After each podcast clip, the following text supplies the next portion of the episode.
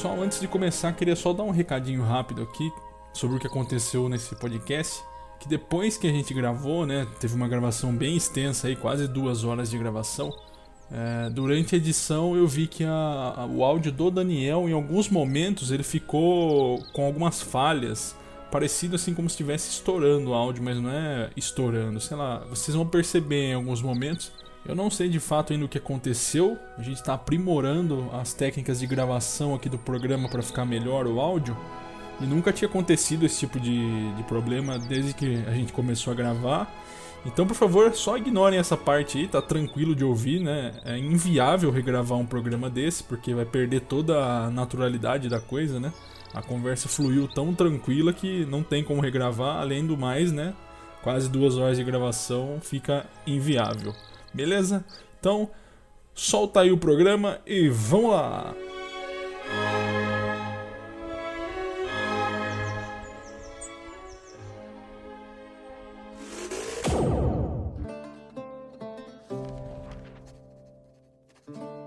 As lendas falam de um vasto mundo subterrâneo e de incontáveis tesouros que aguardam aventureiros dignos.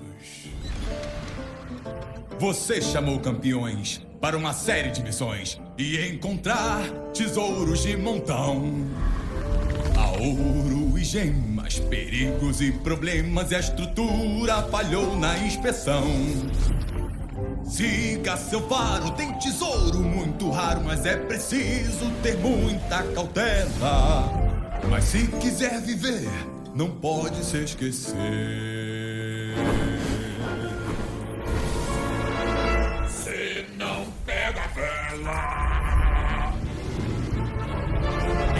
Você pegou? Não se controlou, tem que fugir. Não pode demorar. Os monstros vêm atrás, há perigos demais. Olho no mapa ou você não vai chegar. Estão chegando perto, é bom ficar esperto. Senão aqui será a sua tumba. Você veio em busca de ouro, mas vai deixar o seu corpo pros kobolds e catacumbas. Kobolds e catacumbas.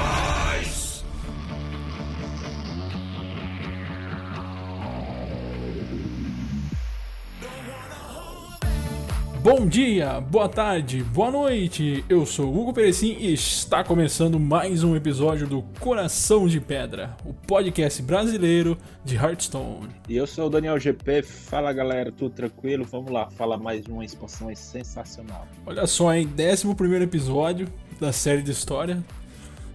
Quem diria que ia chegar tão longe, né? Quem vê pensa que tá no, no centésimo, né? Mas tá bom. Já é, já é mais do que 10, pra mim é bastante. E hoje a gente vai falar nada mais nada menos do que Kobolds e Catacumbas. Essa aí que foi nada mais nada menos que a sétima coleção lançada por Hearthstone. Então senta aí e você não pega vela! Nossa, ficou uma bosta essa imitação, mas tá bom, vamos lá.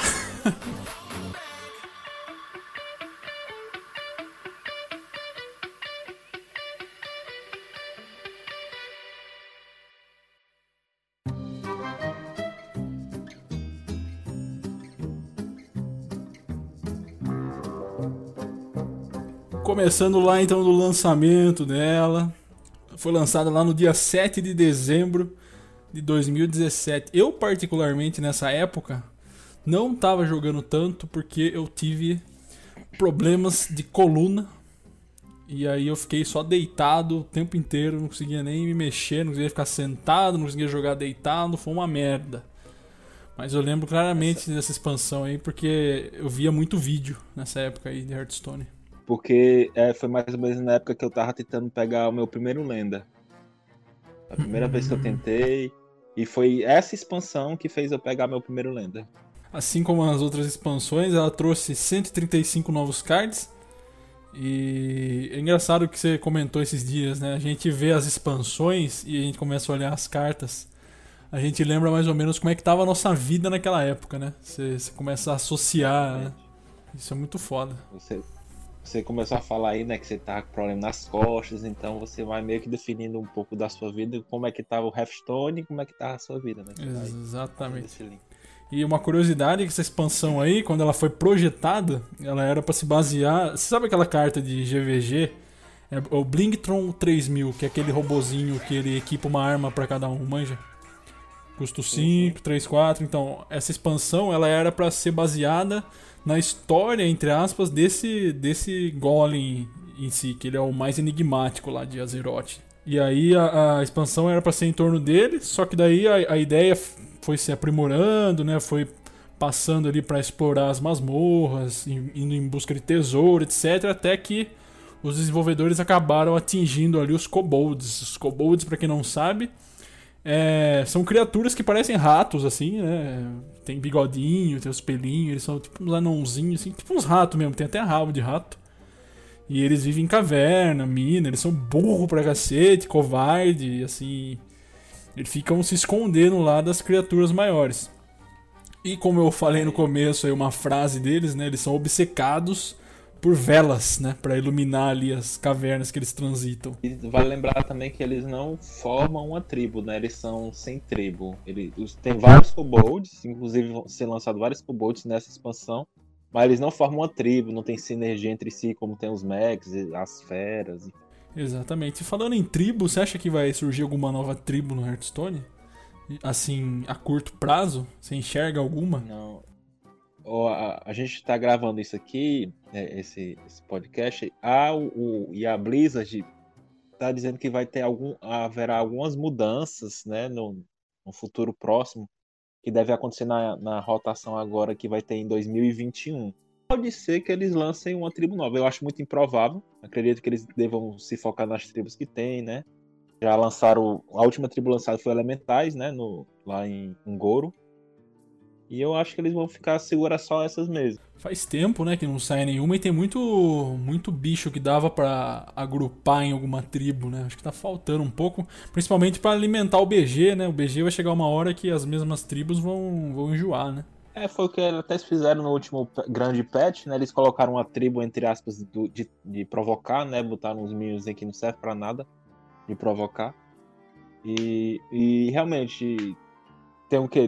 Foi em 2017 que eles lançaram a, uma nova tribo que foi de elementais, que eram, que eram cards que já existiam, só que não tinha tag.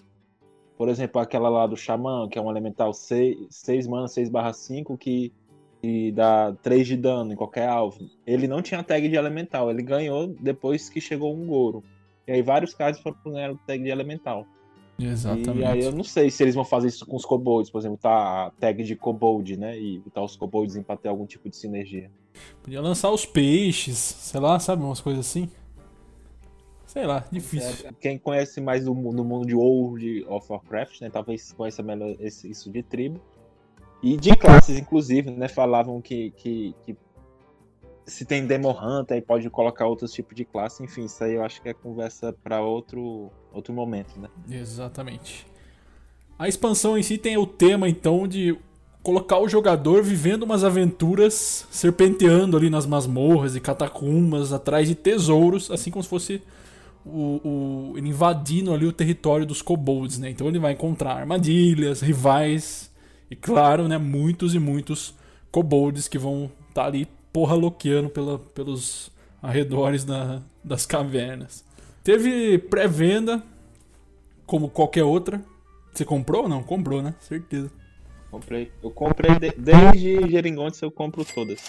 Olha aí, então. Então era 110 reais e tinha o cardback exclusivo, né? Como todas as pré-vendas até o momento de Kobolds e Catacumbas, né? Depois isso mudou um pouco, mas a gente vai chegar lá. E 110 reais eu não comprei, sinceramente, na época. Eu passei batido. Isso de ter. É, dar uma lendária dourada, de, de ter herói novo, né? É, só veio mais recente. A Kobolds ainda não pegou isso de você comprar pré-venda e ganhar uma skin nova. Ainda não tinha isso com Kobolds. Já já a gente chega numa expansão que vai ter, não lembro exatamente qual foi a primeira. Mas tá perto. Mas também, ó, a Blizzard, olha só, abrindo um pouquinho a mão, né? Se você conectasse no primeiro dia de lançamento, você ganhava três packs ali da, da expansão. Isso virou meio que um padrão depois, né? Quando lançava a expansão, é... você ganhava três packs, né? Hoje eles dão pack, eles dão aquelas missões lendárias, né? Que dão packs também, de, enfim, eles, eles eles fazem o seguinte, né? Eles. É o morde a sopra da Blizzard, né? Ela vai deixando o jogo mais caro, mas não, toma esses packzinhos aqui. Aí isso também é conversa para outro, outro podcast, né? De a gente falar sobre a economia do jogo, né? Exatamente, isso daria um excelente programa, hein? Falar sobre a economia do jogo. Ainda mais depois dessa mudança aí do, da trilha de recompensas e tudo mais. Que na minha opinião ela parece legal. Bom, deixa o podcast. É. Veio também o tabuleiro novo, né? Como toda expansão, chega um tabuleiro novo, isso é bem legal. Ficar descobrindo as coisas novas ali no tabuleiro. E esse, ele, ele particularmente é um dos meus favoritos, que representava ali as catacumbas, tinha os tesouros, muito ouro para todo lado e, claro, um monte de velas acesas ali por todo canto. E, e lembrando, né? A gente tem um, um card que foi lançado recentemente, eu não lembro exatamente qual a expansão. Que ele interage com cada um do, dos, dos, dos tabuleiros, né? E geralmente é, ele tenta é, interagir, é o aluno. Transferido. Transferido. É transferido. Pronto, o aluno transferido. É um 2 mana 2 barra 2 que dependendo do tabuleiro ele faz alguma coisa diferente. E ele geralmente ele tem alguma coisa a ver com a expansão. Nesse caso aqui, é, a gente ia chegar, mas eu vou, vou antecipar um pouco. Surgiu uma nova palavra-chave, né? Que foi recrutar. Exatamente. Recrutar, basicamente, você tira um, um, minion do seu deck, né? Um, um lacaio do seu deck e coloca em campo. Aí tem as regras, né? Ah, você só recruta um minion que custa 3 ou menos, 4 ou menos de mana, enfim. E no caso do, do aluno transferido, quando você é jogado aqui, ele se utiliza dessa, dessa ferramenta de recrutar, nessa essa nova palavra-chave. E esse aluno transferido aí também é um negócio que é bem meio impossível você decorar todos os efeitos que ele tem por cada tabuleiro do jogo, né? Você tem que jogar Exatamente. com uma tabelinha. Isso, ele tenta se, se ter relação com alguma coisa que deve daquela expansão, por exemplo, tem um, uma, uma expansão que tem o Reborn, né, que é o Renascer, Aí ele, ele desce com Renascer. Tem expansão com, com. Acho que é de GVG, que ele dá um. um ele tem um def. Um, um, último suspiro que dá um, um pedaço de, de máquina. Pra peça sobressalente. É, a peça sobressalente, esse mesmo. Legal essa dinâmica aí. Eu, eu nunca usei esse aluno transferido, mas. É, não sabia que ele tinha essa, essa mecânica de puxar é, elementos da expansão do tabuleiro que você está jogando. Legal. Sabia não, vivendo e aprendendo.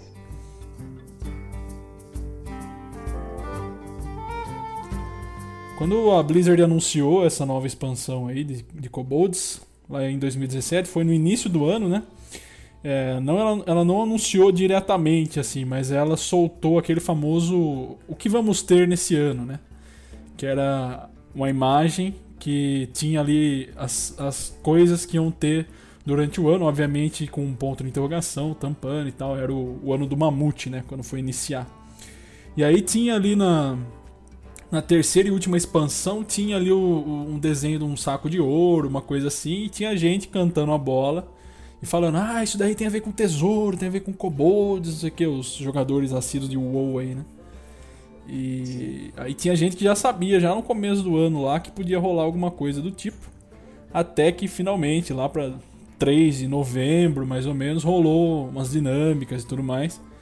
É, na BlizzCon, né, que é, normalmente era o palco para esse tipo de revelação de expansão no, no, fim do ano, né? Infelizmente esse ano a gente não teve. Você que está assistindo, assistindo não, né, tá ouvindo. A gente está em 2021 e ainda estamos passando por uma pandemia muito louca que cancelou vários eventos aí, ferrou geral. Então, se você estiver ouvindo esse programa em 2023, 24, 22, pode ser que isso já tenha passado, mas por enquanto ainda estamos nessa. Mas na BlizzCon lá, rolou uma mecânica muito muito da hora do que o Ben Brode, né, que era o diretor do jogo na época, fez lá com a galera, que era tipo simular uma missão na, nas catacumbas. É, não sei se tem vídeo disso na internet. É, e aí as pessoas que estavam lá na apresentação em si, elas podiam escolher quais cartas que ela queria revelar de acordo com as perguntas que ele ia fazendo. Então, tipo assim, ele, ele ia narrando como se fosse uma história de RPG. Ele falava assim, ó.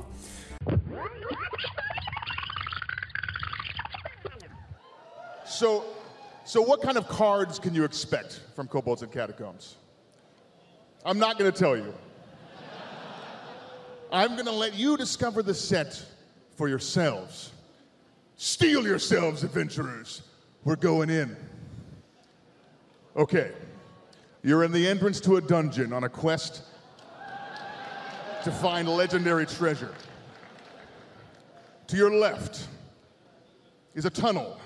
Stinky goo lines the floors and walls. To your right is a massive door with a huge lock. But the lock is broken. Where do you want to go? All right, all right, all right, all. Cheer if you want to go into the tunnel. All right, now, now cheer if you want to go in the door. Okay, I think I think I heard tunnel louder. I think. Okay. All right, all right so we're gonna go left. We're gonna go left. Right? Okay. All right. We're gonna go left to the Stinky Goo tunnel. That, all right, great. Okay, let's go. All right. So uh, you slide through the tunnel and enter a room with a huge ooze creature lying dead on the floor. Prying a chest from its remains is the legendary adventurer Marin the Fox. A gente entrou numa caverna. À esquerda ali tem um túnel e na entrada dele tem uma gosma morta no chão. E à direita tem uma porta grandona, só que a fechadura dela tá quebrada. Pra onde a gente vai? Aí, tipo, o pessoal votava assim, erguia a mão, sei lá. E aí, conforme a maioria, decidia para qual lado seguir. E aí, desse lado, ele ia encontrando ali criaturas e coisas que eram pertencentes a cards da expansão. Bem da hora essa, essa mecânica. Eu curto muito quando a Blizzard faz essa, essa integração da realidade com o jogo. E depois, mais tarde, no site, eles, eles na, no evento, eles só revelaram algumas cartas, né? Não revelaram todas. E depois no site, acho que essa foi a primeira expansão que a, que a Blizzard lançou aquele cronograma, né, de revelação dos cards, que mostra qual data vai surgir tal card, e é tipo assim, é um foco num pedacinho da carta para você tentar adivinhar, sabe, o que seria. Aí quando chega o dia, revela foi nessa expansão que começou isso? Exatamente, começou nessa expansão e até hoje a gente tem isso daí, né? Isso, tem um pedacinho e fica falando o horário que vai ser revelado o card. Exatamente.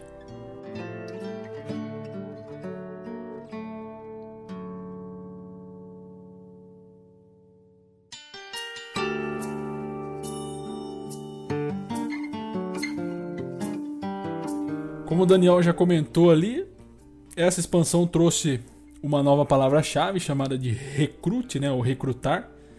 E além disso, cada classe também recebeu ali uma arma lendária, que a gente vai ver um pouco mais depois.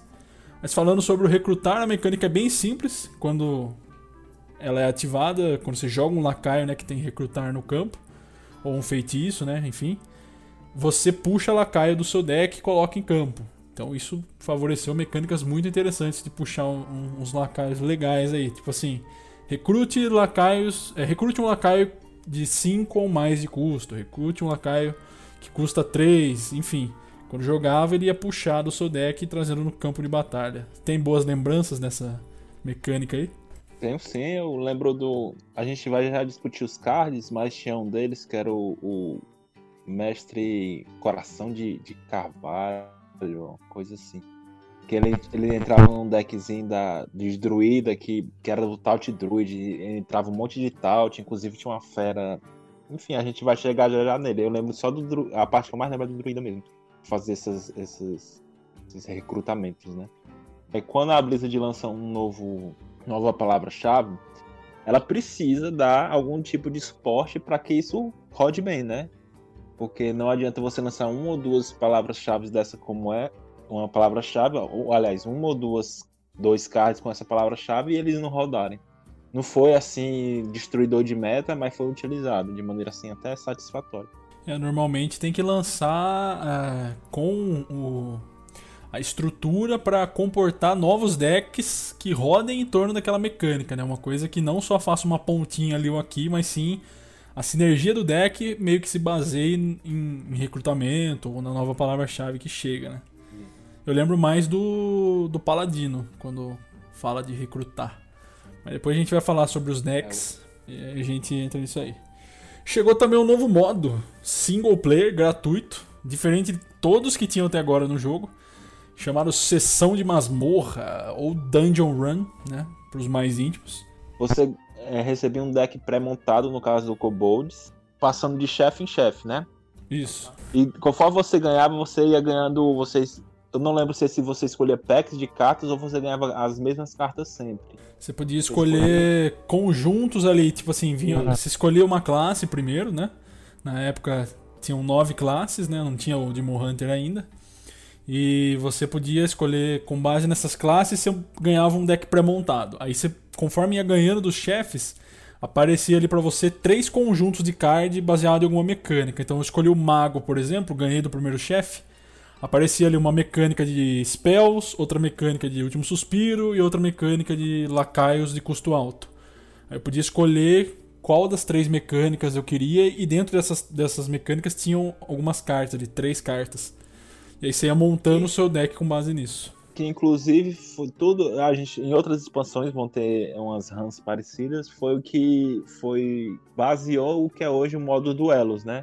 O modo duelos é mais ou menos parecido com a mesma ideia. Você monta. Sim, A sim. diferença é que você monta o deck, mas ainda assim aparece um packzinho de três cartas para você escolher e para ir adicionando no seu Grimório, né? Isso, a gente vai ver depois próxima expansão que é Bosque das Bruxas, que teve um modo também muito parecido. E no decorrer do- da, da exploração que você vai fazendo aí, enfrentando os chefes, né? É como se você fosse um aventureiro que acabou de entrar numa caverna ali em busca de tesouros e tá encontrando criaturas, enfrentando, indo pra próxima, encontrando uns tesouros ali, né? Que seriam os cards. E também tem tesouros, tesouros mesmo. Além dos packzinhos de card que você escolhe ali pra ir montando o seu deck, você pode escolher também de tempo em tempo ali, acho que é de duas ou três partidas, se eu não me engano. Você escolhe um tesouro pra adicionar no seu deck, que normalmente são umas cartas que são mais fortes, assim, tem uns poderes passivos. Por exemplo, passivo, seus feitiços custam um a menos, então é, seus- todos os seus feitiços vão custar um a menos, independente do que acontecer. Ou então, seus últimos suspiros são ativados duas vezes. Enfim, você pode ir compondo o seu deck. É como se fosse um roguelike. Pra quem já jogou jogos roguelike, você começa do nada e aí você vai matando os bichos vai ficando mais forte. Tem aí o The Bind of Isaac, vários jogos nesse, nesse tipo. E pra incentivar os jogadores a jogar isso daí, porque não é todo mundo que é adepto a esse tipo de coisa, né? Tem gente que joga uma ou duas e é, larga. Entrou no leque ali de, de missões, né?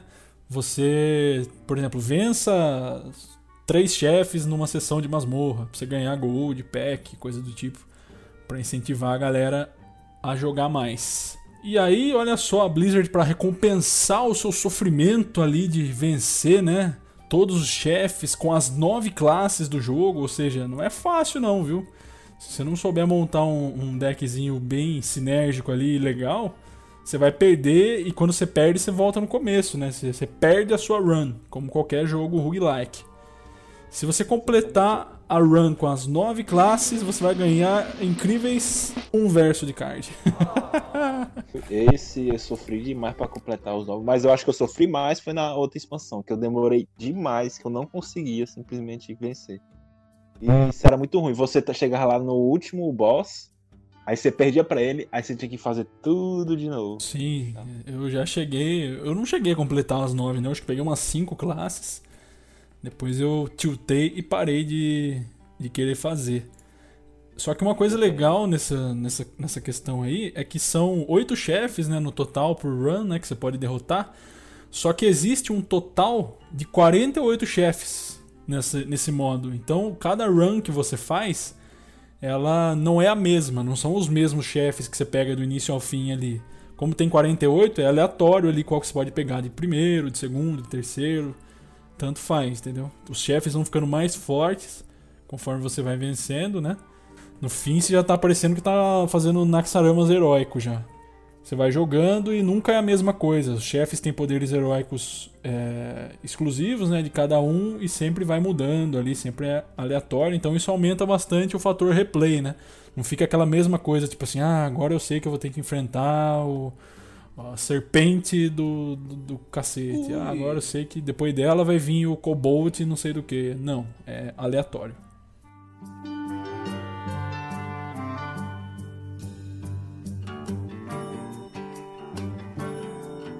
E também uma nova mecânica que é a de upgrade, né? que você é, tem cards que você tá com ele na sua mão e você faz determinada ação, ele melhora. A gente vai, eu vou utilizar como exemplo aqui as Spell Stones, né, que é, é elas que, que iniciaram isso de ter upgrade. E, no, e vou começar pelas, pelos cards de druida explicando a Spell Stone do druida. Que era basicamente assim, era uma magia de um de custo e ele dava dois de dano a um lacaio, a qualquer lacaio. Só que se você ganhasse 3 de armadura enquanto essa, essa magia estivesse na sua mão, ele você ganhava 3 de armadura. Aí o que acontecia? Ele passava a dar 4 de dano. E se você ganhasse. Depois que ele virasse esse, é, ele desse esse upgrade, ele conseguia dar mais um upgrade, que era conseguir mais 3 de armadura. E ele passava a dar 6 de dano. Aí, ou seja, era uma magia de 1 de custo que dava 6 de dano. Druida aqui, nessa época aqui, era a classe mais forte conforme a gente falou ali é, lá em Cavaleiros do Trono de Gelo, ele ganhou a, uma magia que é fora de série, que é Ultimate Infestation, né? A gente comentou lá. Realmente era, era e para mim ainda hoje é a magia mais forte que já foi lançada dentro do jogo. O druida conseguia com essa magia de 1 um de dano, ele conseguia segurar bem a mesa ali no comecinho, contra decks agressivos, até contra decks não tão agressivos, mas mid-range, ele segurava bem rampava e aí jogava Ultimate Festation. É por isso que nessa época que o druida era muito forte. Vou falar de uma carta que eu lembro muito aqui, que já tomei ela várias vezes, que era Bifurcação, custo 4. E ela tem o seguinte: escolha duas vezes. Compre um card, conceda mais um de ataque aos seus lacaios, ou receba mais 6 de armadura. O druida, cara, ele ganhava muita armadura com isso daqui. Ou então, se fosse um druida token, ele dava mais, mais dois de ataque para todos os lacaios dele em campo.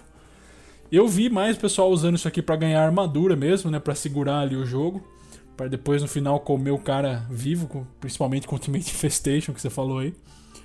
E o druida nessa época realmente eu lembro que não tava fácil não. E só vou também falar mais uma situação é que a gente não falou no começo, mas essa foi a expansão que lançou a primeira vez cartas de armas lendárias. Antigamente as armas eram restritas a paladino, a caçador, guerreiro, enfim, só algumas poucas classes, né, ladino também. E agora não, todas as classes, até mago ganhou arma, o, o sacerdote, mago, sacerdote que não era e, e, nem bruxo eram comuns terem armas, né? E eles ganharam armas lendárias, a gente vai falar de cada uma. Aqui no caso do, do druida, é, a gente recebeu a World Tree, né? É como se fosse um galho de uma árvore lá de druida. Que ela tinha como último. Ela era uma 4 mana, lendário.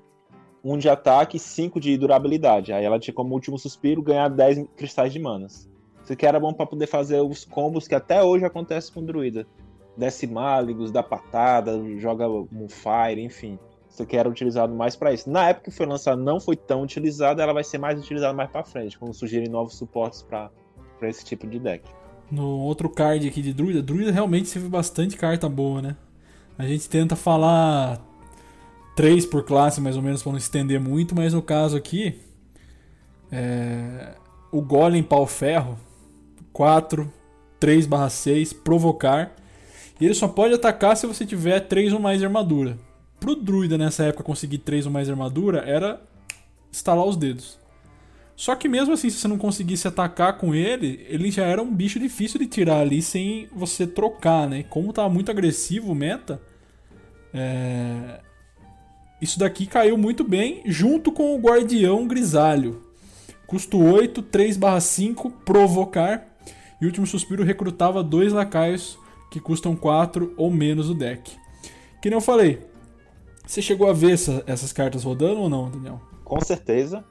O, o, esse Guardião de 8 manos, eles, eles tentaram. Quando eu vi na época, tentaram rodar, mas ele não funcionava bem.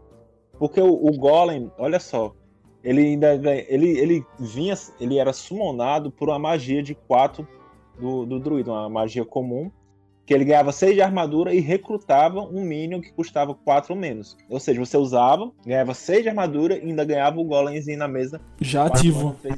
Já ativo, né? Porque ele podia atacar, que estava Já com... ativo. Ele podia atacar na volta, né? Se Exato. matasse o seu golem. Nessa época aqui, era difícil... Tinha, a gente tinha o... Ainda lá de um Goro, o Tar Creeper, né? que era o elemental 3 manas, 1 barra 5, que no, durante o turno do oponente ele tinha mais 2 de ataque, ou seja, ele virava um 3 barra 5. Pro druida, ele, ele, ele meio que teve que abandonar o Tar Creeper para poder vir esse 4 manas 3 barra 6. Mas as outras classes continuaram usando.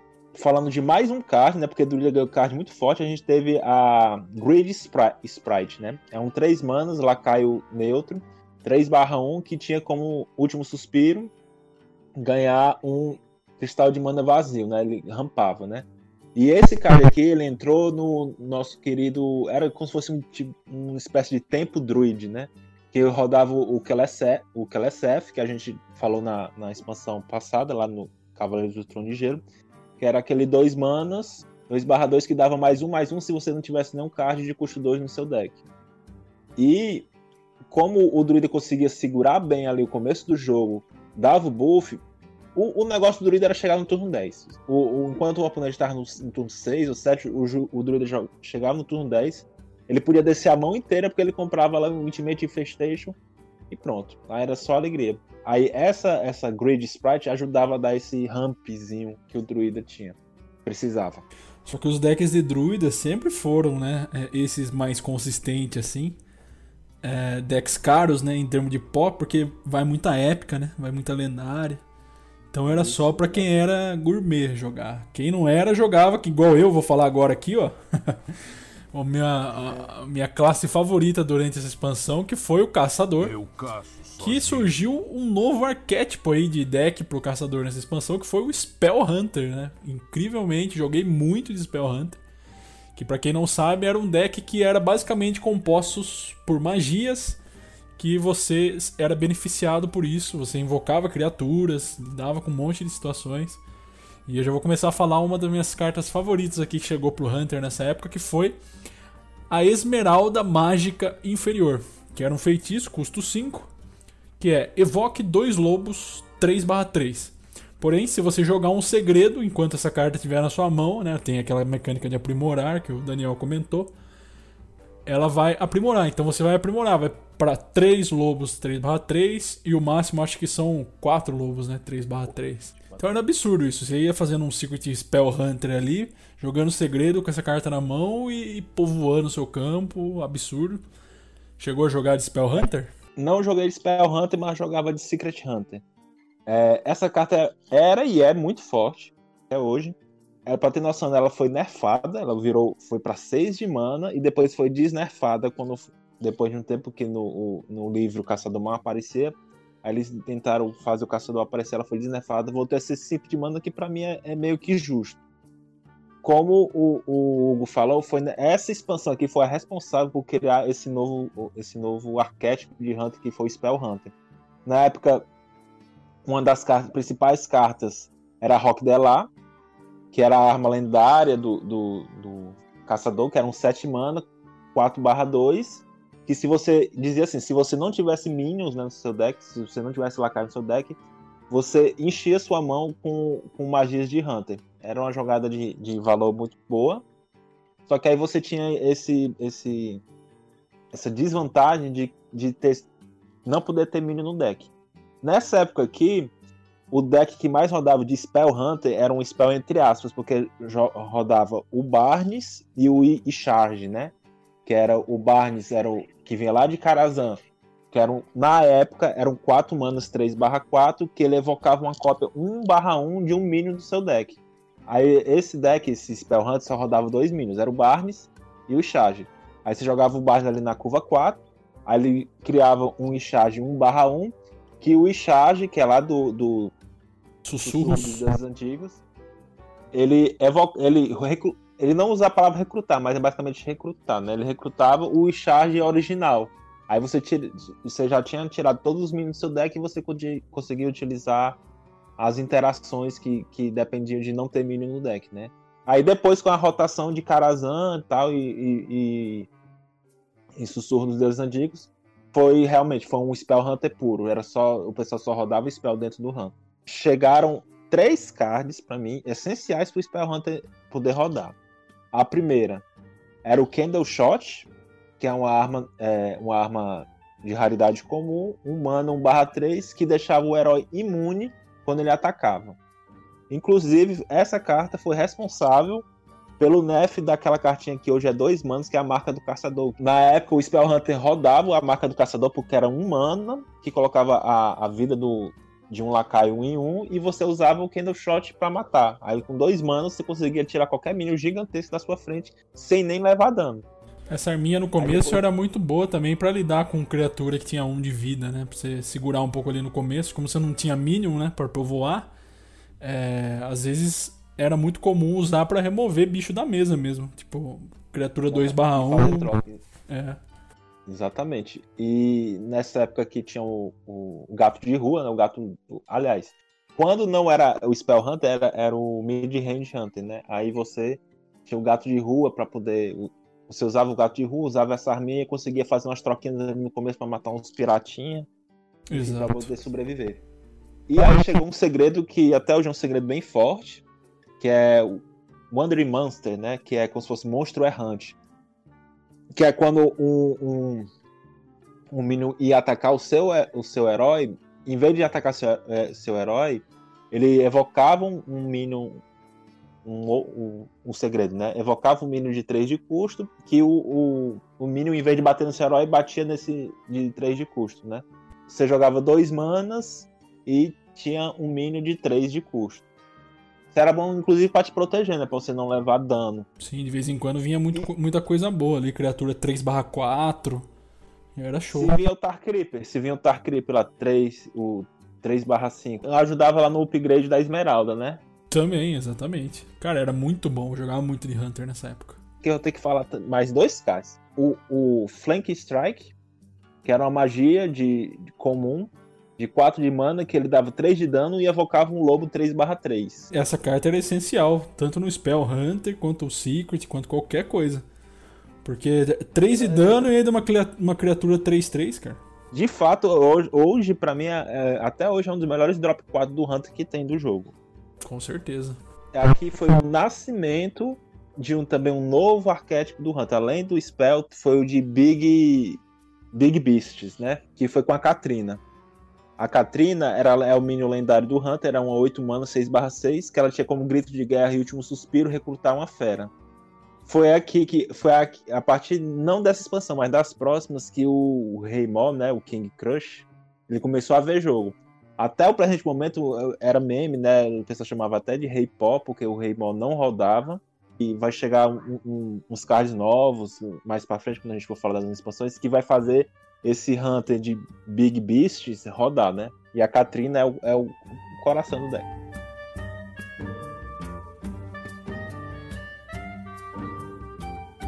Passando agora para o Mago. Eu vou falar logo da arma dele aqui, porque eu usei muito na época. Não nessa expansão já que saiu, numa depois que sa... eu não lembro qual foi, que saiu aquela lendária custo 3 ou 4, agora eu não lembro que quando você usava seu card mais à direita da sua mão, você comprava outro, sabe? Então, eu, eu fiz um deck uma época de compra de carta absurda, que usava inclusive o deck de maravilhas aí que chegou. E ele rodava a, a Lunette. A Lunette é a arma que chegou pro mago, custo 6, 0 3. E no final do seu turno você compra 3 cards. Só que você tinha que tomar muito cuidado porque se você estivesse jogando com um deck que você não consegue dar vazão nas cartas, né? Um tempo mage, por exemplo, que tem bastante vazão e tal. Você podia encher sua mão e começar a queimar a carta ali igual um louco, porque três cards no, no fim do turno é muita coisa para comprar. E eu usei muito, muito, muito na época. Essa carta aí, que é a Lunef, né? Que ela, ela foi o responsável a criação de um monstro, eu vou falar assim. Secret Mage. Secret Mage Hoje, no, no livre, na data de hoje, né, a gente tá falando aqui no comecinho, a gente tá em janeiro de 2021, é o deck mais forte do livre, do modo livre. Hoje não tá rodando mais esse card porque chegou um lendário novo que é melhor ainda do que esse card. Mas o, o que é que fazer? Você enche seu deck de segredos. Aqui foi o nascimento do Secret Mage. E aí você coloca Burst também, como bola de fogo, é, Pyroblast. E aqui na época tinha o, o 2 mana 2 barra 3, que dava 3 de dano se você tivesse é, com um segredo equipado. E também tinha a Arcanóloga, né? Que ela comprava um segredo do seu deck.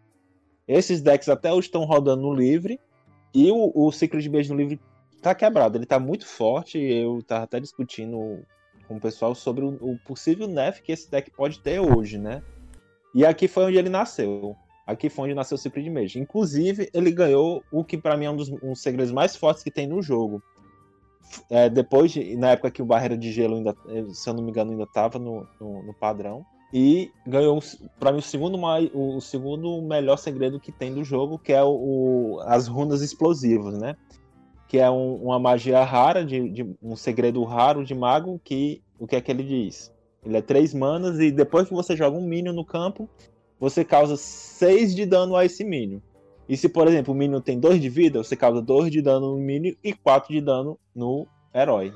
É, além de você destruir um minion, é muito difícil você ter um minion ali no, até o turno 6, 7 que tenha mais 6 de vida. Você matava o minion e ainda dava dano na face do oponente.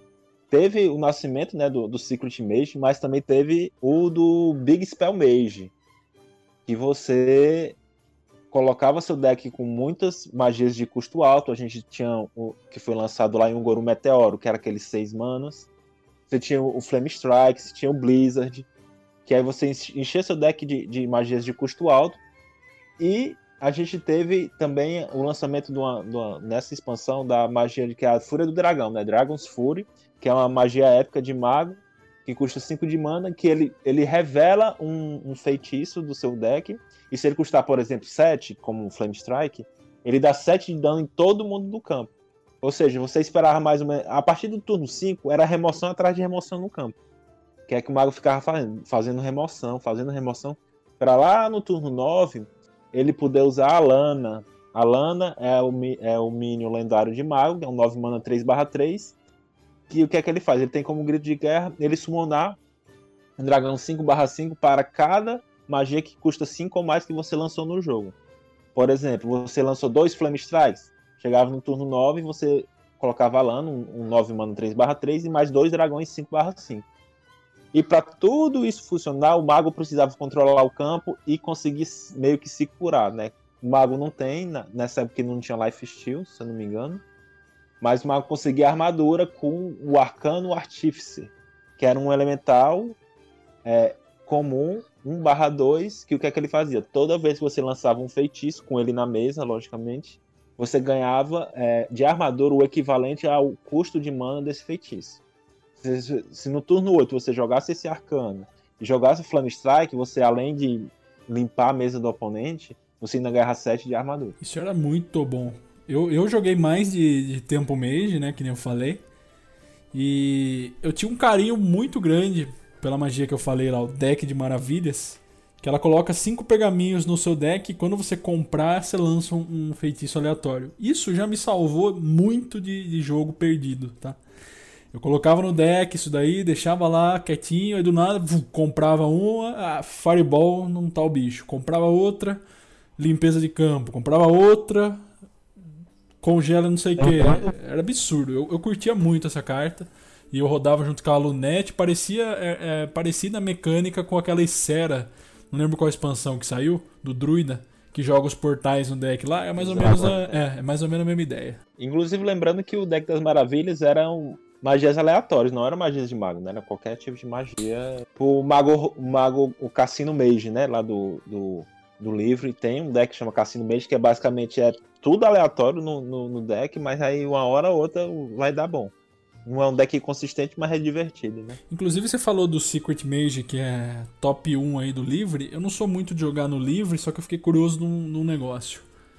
Tinha uma carta em Naxaramas, custo 2, acho que 2 barra 2, cientista, alguma coisa. Cientista. Roda? Cientista maluco. Ele roda, roda. Ela, Olha só, aí sim, hein? Saudade desse, dessa carta. Ele roda nele e roda num deck de Secret Hunter também, que tem no livre. É, pra quem não sabe, quando ele morre, ele, ele, ele coloca um segredo né, no campo. No caso do mago. Você joga um 2 man 2 barra 2 e quando morre, joga 3. Uma magia. Ele filtra o seu deck, joga um segredo para você que custa 3. É um 2 manas que faz. que vale por 5 manas e ainda filtra o seu deck. É muito forte. E ainda você pode trocar, né? Fazer uma troquinha ali, dar um daninho. É show. Exatamente. Curtia muito. Vamos passar pro Paladino? Começa falando do Paladino aí que para mim só tem basicamente, deixa eu ver, duas cartas que eu, que eu me interesso aqui. Eu vou, vou começar para mim, que foi a carta que fez eu pegar meu primeiro lenda. Tu já vai até saber qual é. Chamado das Armas, Count Arms. É uma magia épica que hoje custa 5, que o que é que ele faz? Ele recruta 3 lacaios que custam 2 ou menos do seu deck. Só que antes ele custava 4. E isso aqui, para Murloc, era uma festa. O, foi aqui que ressuscitou, inclusive, o Malabarista das Facas, né? Ele voltou pro, pro, pro meta. Ele já tinha sido muito meta antes em decks agressivos, quando ele era 3, era 2 manas, 3 barra 2. O Malabarista das Facas é basicamente assim. Toda vez que você evoca um minion na mesa, ele joga uma faquinha, né? Ele dá um de dano no inimigo aleatório. Pode ser o herói ou um minion aleatório. E ele tinha sumido do, do padrão porque ele tinha sido nerfado. Ele era um 2 manas 3 barra 2 e ele virou um 2 manas 2 barra 2 para ficar um pouco mais justo. E com isso aqui, ele ficou muito quebrado, porque ele já entrava no campo, quando ele era recrutado junto com os outros dois minions, ele já entrava jogando faca. Ele já conseguia fazer algum tipo de troca. Você jogar. E com o Murloc aqui, você fazia festa, porque os Murlocs custam pouco. E aí ele, você jogava três Murlocs no campo, se, ali no turno 4. Se porventura o, o, o oponente não conseguisse limpar seus Murlocs, você jogava um Megasauro e adaptava seus Murlocs e era só bola de neve. Murloc você tem que matar logo. Se não matar, eles têm uma, uma sinergia muito boa. Exatamente. Eu joguei muito também na época de Dude Paladin, que uma carta oh. essencial era custo 6, ele subiu de nível, que dava mais 2, mais 2 e provocar aos seus recrutas do Punho de Prata. Isso aqui era, era show demais, hein? Com a mesa cheia. Você lembra? Eu não sei se você lembra, Hugo, mas essa carta custava 5. É, eu não lembro, isso eu não lembrava não. Era 5? Ela custava 5. Ela custava 5. Sabe por que ela foi nerfada pra 6? Por quê? Porque além de ser muito forte, chegou na, na expansão que a gente vai falar agora, na, na próxima, que é o Bosque das Bruxas, né? Witchwood. A gente vai chegar o Baku e o Game. Baku é o que faz. É só cartas de, de custo ímpar. E na época surgiu o Odd Paladin, né? Que é o Paladino ímpar. E era, era, não só era, como é até hoje, é, hoje é o segundo deck mais forte do livre, o Paladino Ímpar. E essa carta custando 5 deixava o deck muito quebrado, muito quebrado. O Dude Paladin, nessa época, ele era muito forte, eu, eu quase peguei lenda com ele em janeiro.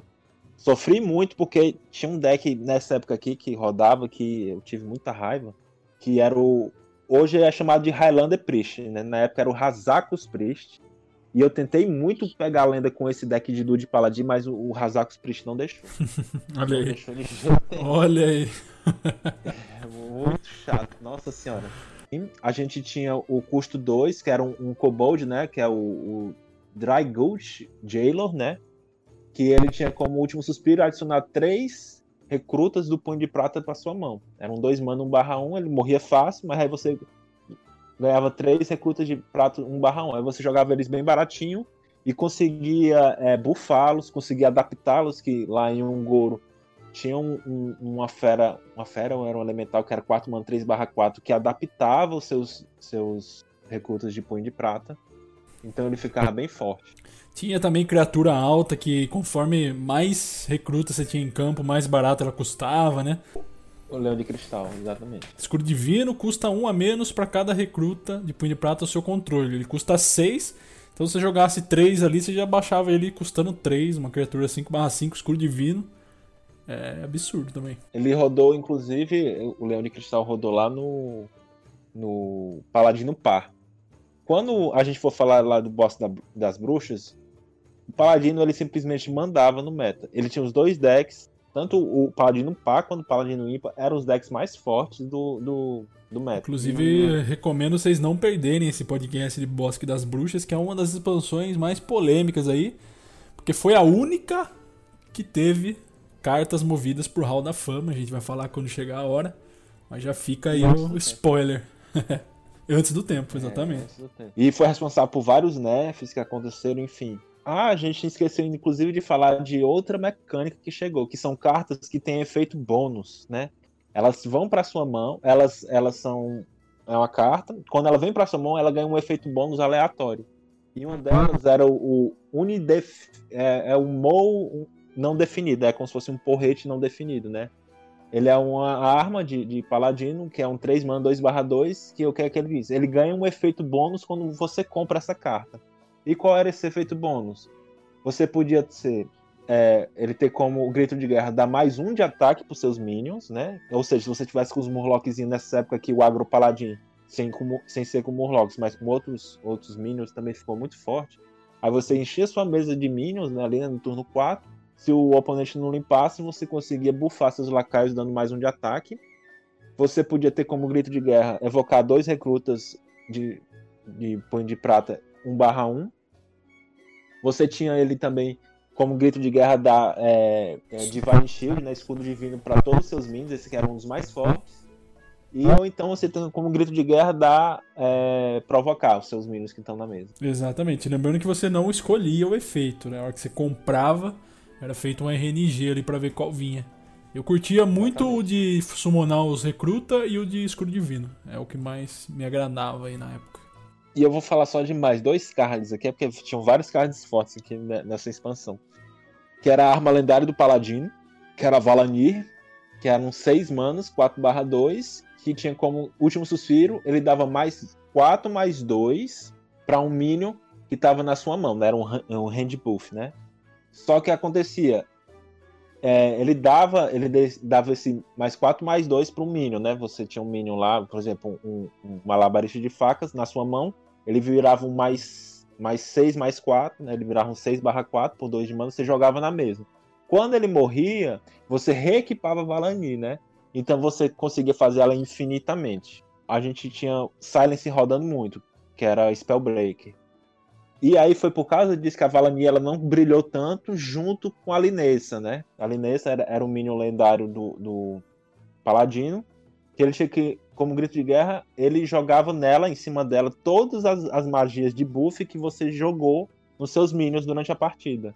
Então se você jogou é, é, Divine Shield, se você jogou buff para aumentar a vida, aumentar. Enfim, você joga, conseguia jogar a Linessa gigantesca ali no turno 7, no turno 8.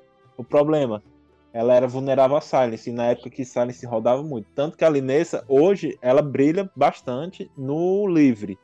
No deck de puro paladino do livre, né? Tem no, hoje tem no padrão, mas ela. O deck puro paladino tem no padrão, mas a Linessa tá no livre, então ela roda lá no livre de maneira bem satisfatória. Com os incunábulos, né? É que daí não compensa tanto rodar Silence, né? Se abrir um, um slot do seu deck só pra um Silence ali, você pode acabar tendo ele à toa, né? no livro. também só quem roda Science no livre é o Demon Hunter. Os outros decks eles meio que deixaram pra lá o Science.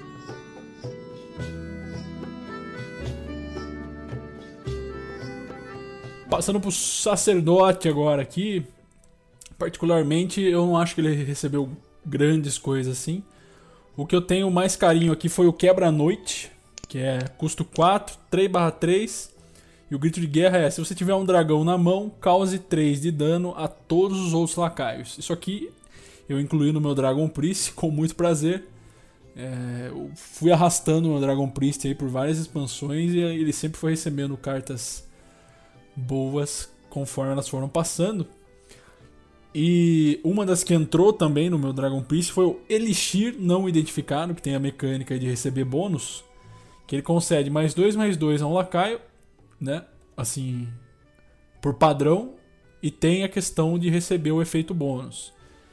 Esse efeito bônus ele podia ser dar um, um último suspiro pro Minion para retornar ele para sua mão quando ele morresse, dar mais 2 mais 2 e roubo de vida pro Minion, dar mais 2 mais 2 e escudo divino, ou dar mais 2 mais 2 e é, invocar uma cópia 1 barra 1 daquele Minion. Então eram umas coisas bem interessantes aí entrou, dava uma, uma boa dinâmica pro, pro um custo 3, né?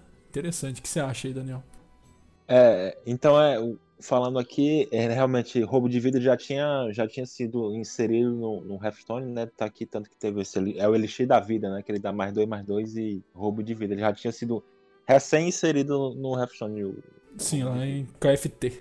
Eu é, eu também joguei muito nessa época de, de Dragon Priest. O Dragon Priest ele vai rodar bem no padrão a, até ser rotacionado o Geringonça, né? Quando sai o, o, agente secreto lá, o, O dragão 5 mana 5 barra 6. E foi muito bem inserido aqui, foi o acólito do, do Crepúsculo, né?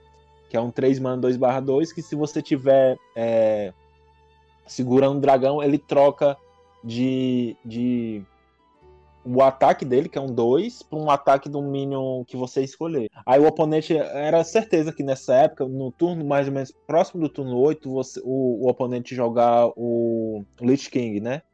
Que era 8 manas, 8 barra 8. E aí você, ele jogava ali e com 3 de mana você praticamente matava o Minion, né? Porque ficava mais fácil de poder fazer trocas num 2 barra 8, né? E aqui a gente teve é, o lançamento que até hoje é a melhor, melhor disparado remoção de área, né? É a melhor remoção de área já lançada para todas as classes. Foi lançado pro nosso querido padre, o André, né? padre. E é o quê? De padre não tem nada essa porra. É uma magia de épica de 7 de custo. Que o que é que ele faz? Ele embaralha todos os minions da, da sua me na mesa que estão na mesa no deck do oponente. Isso aqui é muito insano, é muito forte. Por quê? Porque você limpa a mesa, entre aspas, e você, se a pessoa encher de último suspiro, não ativa o último suspiro.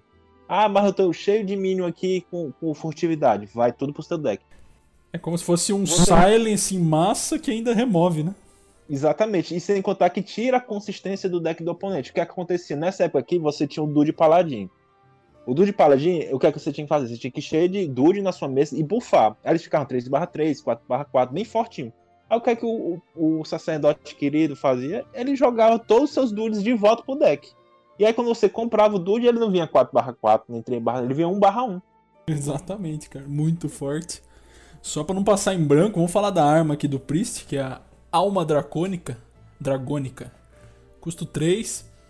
Depois que você lançar três feitiços no mesmo turno, evoque um dragão 5-5. Essa aí eu nem, nem vi a cor. Nunca rodou. É.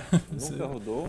E realmente ela tentar fazer um Miracle Priest, mas não, não conseguiu e até hoje não existe. Nem no livro existe algum deck do Priest que rode essa carta. Mas aqui também nasceu um novo arquétipo pro Priest, não do jogo, mas pro Priest, que foi o Big Priest como é que. Qual foi a carta responsável pelo nascimento do Big Priest? O diamante inferior, né? Era uma magia é, rara, de 7 de custo, que ressuscitava dois lacaios diferentes que tinham morrido. E aí, conforme. Aí, para ele poder receber um upgrade, né? Você tinha que é, castar quatro, quatro magias com essa carta na sua mão, né? E aí, depois que ele castava quatro magias, ele passava a ressuscitar três lacaios. E quando você castava mais quatro magias, ele passava a ressuscitar quatro lacaios. E aí começou a nascer o Big Priest aqui. Você tinha um Big Priest com Incharge, com o, o Lich King, com a Isera.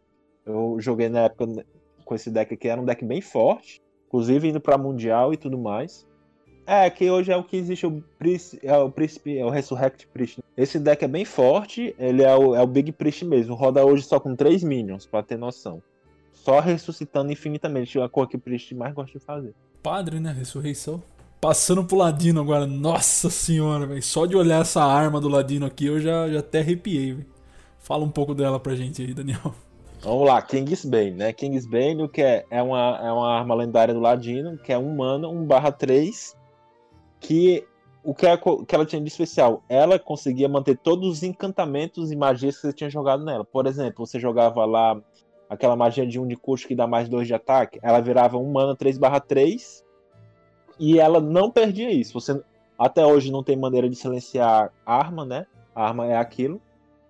E ela tinha como último suspiro voltar de volta pro seu deck. Ou seja, você conseguia fazer a Kingsbane infinitamente. Aí tinha gente que jogava junto com o, o Capitão Pele Verde, que bufava. Tinha pirata que bufava a arma. Eu quase sempre. eu... Quase sempre eu perdi. É, nessa época aqui, o Kingsbane Rogue, né? Que era um deck bem forte. Porque tinha uma magia, eu não lembro qual expansão exatamente foi lançada, se foi, foi na, na passada, que ela dava roubar vida para sua arma. Sim. infinita, Nossa né? senhora do então céu. você conseguia bufar muito a sua arma, ela ficar com ataque 10, 12, 13, e ainda tinha roubar vida. Ou seja, o, o, o Ladino conseguia fazer as trocas e ainda conseguia se curar. E se ele não trocasse, ele batia na face do oponente, dando 10, 11, 12 de, de cacetada, né? Nossa, era um pesadelo, era um pesadelo isso daí. Na boa. E para ajudar nesse, nesse arquétipo, né, que, é esse, que era o, o, o, rogue baseado só nessa arma, ele ganhou mais dois cards que ajudavam bastante. O primeiro, que era o Shine Finder, né, que era um koboldzinho, que era 2 de mana, 3 barra 1, comum, que ele tinha como grito de guerra comprar a arma do seu, do seu deck, qualquer arma, né? Só que nesse deck de Kingsbane Rogue, você rodava só essa arma. Então toda vez que você jogava ele, ele comprava a arma para você.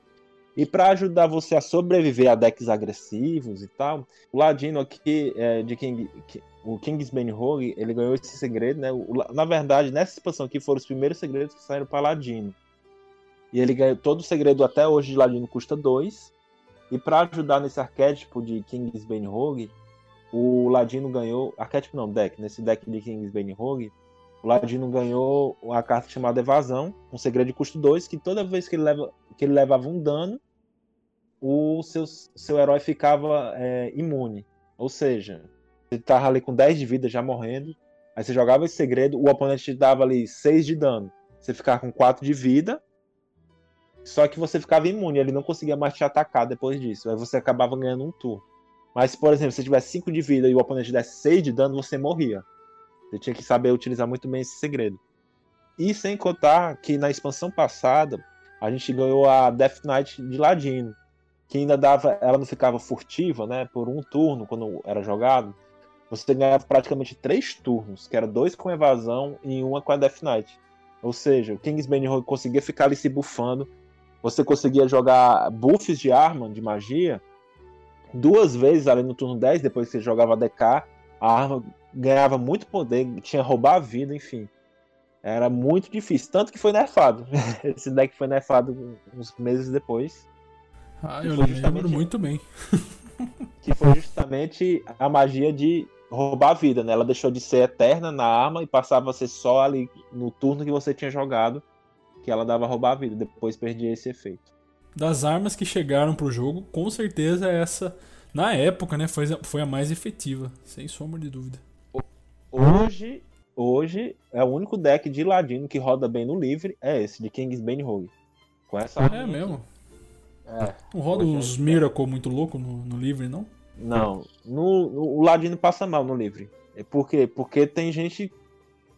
Você tem ali, por exemplo, um deck do, do, do bruxo, o Arlock, que ele joga os gigantes lá de carne dele no turno 3, no turno 4. 2, 8 barra 8, o gigante derretido. Enfim, aí o Ladino não consegue responder, porque ele não consegue lidar bem com, com muitos minions na mesa. É, o Ladino também não consegue é, ganhar do, na época aqui, né? Nessa época que ele conseguia ganhar do Kubilok, mas hoje não consegue mais, porque Kubilok no, no livro está muito forte. Não consegue ganhar também do, do Pastor Metralhadora, que é o deck mais forte que tem do, do, do no livro do, do Sacerdote. E não consegue ganhar do Secret Mage. A decks Miracle, né? Não existem do, no Ladino, não, não, existe no livre. Os que existem, existia até pouco, pouco tempo, é, era no padrão, né? Mas o Edwin foi nerfado, né? para depois ser desnerfado. Aqui rolou uma, a, como, como se diz assim, a, a fecundação para nascer depois um dos decks que eu mais joguei de, em termos de diversão só, porque ele não era efetivo assim nem nada, que foi o Ladino OTK com Malleus, que rodava ali o Kobold Ilusionista e o Menestral Élfico. Que o Menestral Élfico ele tem o combo de comprar dois lacaios do deck e o Kobold, o último suspiro, ele evoca uma cópia 1/1 de um lacaio da sua mão. Eu não lembro que expansão que, que chegou uma arma do Ladino que quando ela quebrava, ela, ela ativava o último suspiro de um lacaio seu. Você tinha um Malygos na mão, você conseguia colocar várias cópias dele 1/1 em campo. Tinha uma, uma carta também que ativava o último suspiro duas vezes. É, era do Ladino também. E aí você enchia o campo de Máligos e aí matava o cara com os feitiços custo 1, com aquela pétala de rosa que custava 1, aquele golpe que dá 3 de dano também. Era um OTK, era da hora jogar com esse, com esse deck. É, era bem meme mesmo. Você conseguia perder 9 e ganhar 1. É, OTK normalmente é meme, né? É muito difícil é, ser um OTK que se sustenta, né? No, no win rate. É, isso era difícil, mas realmente eu, eu, eu, inclusive já perdi pra esse deck. Você quando me espera ali no turno 6, desceu 3, 4 Maligos, pá. E Tome. 20 de dano na, na sua cara. Exatamente. O Hugo falou, é, vale dar, vou ressaltar aqui, o melhor drop 4 já lançado pro Ladino até hoje, que é o Menestrel. Menestrel Élfico eram 4 mana, 3 barra 2, que com um combo ele comprava dois lacaios do seu deck. Melhor drop 4 já lançado no Ladino no jogo. Esse card aqui, ele era o, o coração da época do tempo Rogue, que era um tier 1 na época que tentava bater de frente com Dude Paladin e com o Hazakos Priest. Que eu tentei também jogar com esse deck, mas o Priest simplesmente não morria. Mas, enfim, era o, o, o Menestrel um dos responsáveis por fazer rodar esse deck. Que ele tinha o, o Klesef, né, ali no turno 2, o Ladino tinha o, o Shadow Step, né, que é o passo furtivo botava o Klesef pra mão, jogar de novo e você conseguia dar mais 2, mais 2, mais 3, mais 3, dependendo da sua sorte. Sim. Com os minions da sua mão. E o Menestrel ajudava a dar esse gás. Você conseguia comprar cards, no caso minions, para poder descer e fazer jogada de tempo muito forte. E a gente tinha também o Faldoray, né? O Faldoray era um, um card épico, 4 manas, 4 barra 4, que ele tinha como grito de guerra jogar 3 é, ambushes, né? 3 embustes no, no, seu deck, né? Emboscadas. Comprava, é, emboscada. Né? É, quando você comprava, você evocava as aranhas 4 barra 4, que eram feras. Esse aqui é o que fazia rodar o Miracle Priest na época. Fadorei, uma carta bem forte também. Não rodava no tempo Rogue, porque não vale a pena você é, poluir seu deck com essas aranhas. Mas é, ele rodava no Miracle Priest. E no Mil, Mil Ladino? Rodava, não? O Fadorei não, mas o Menestrel ele rodou um tempinho no Mil Ladino, mas hoje em dia o deck de Mil do, no livre não roda ele. E é um deck assim, totalmente. Esse é pior, você joga 20 para ganhar uma. é meio místico. É, meio místico, meio místico. Porque tem decks muito agressivos no livre e você ficar dando compra de cartas pro oponente, ele acha é bom, né? É verdade. Deck agressivo. Sim, com certeza. Xamã. Xamã, eu vou falar logo aqui a, a, a carta que me deu trabalho também na época para ir contra. Que foi a Evolução Instável.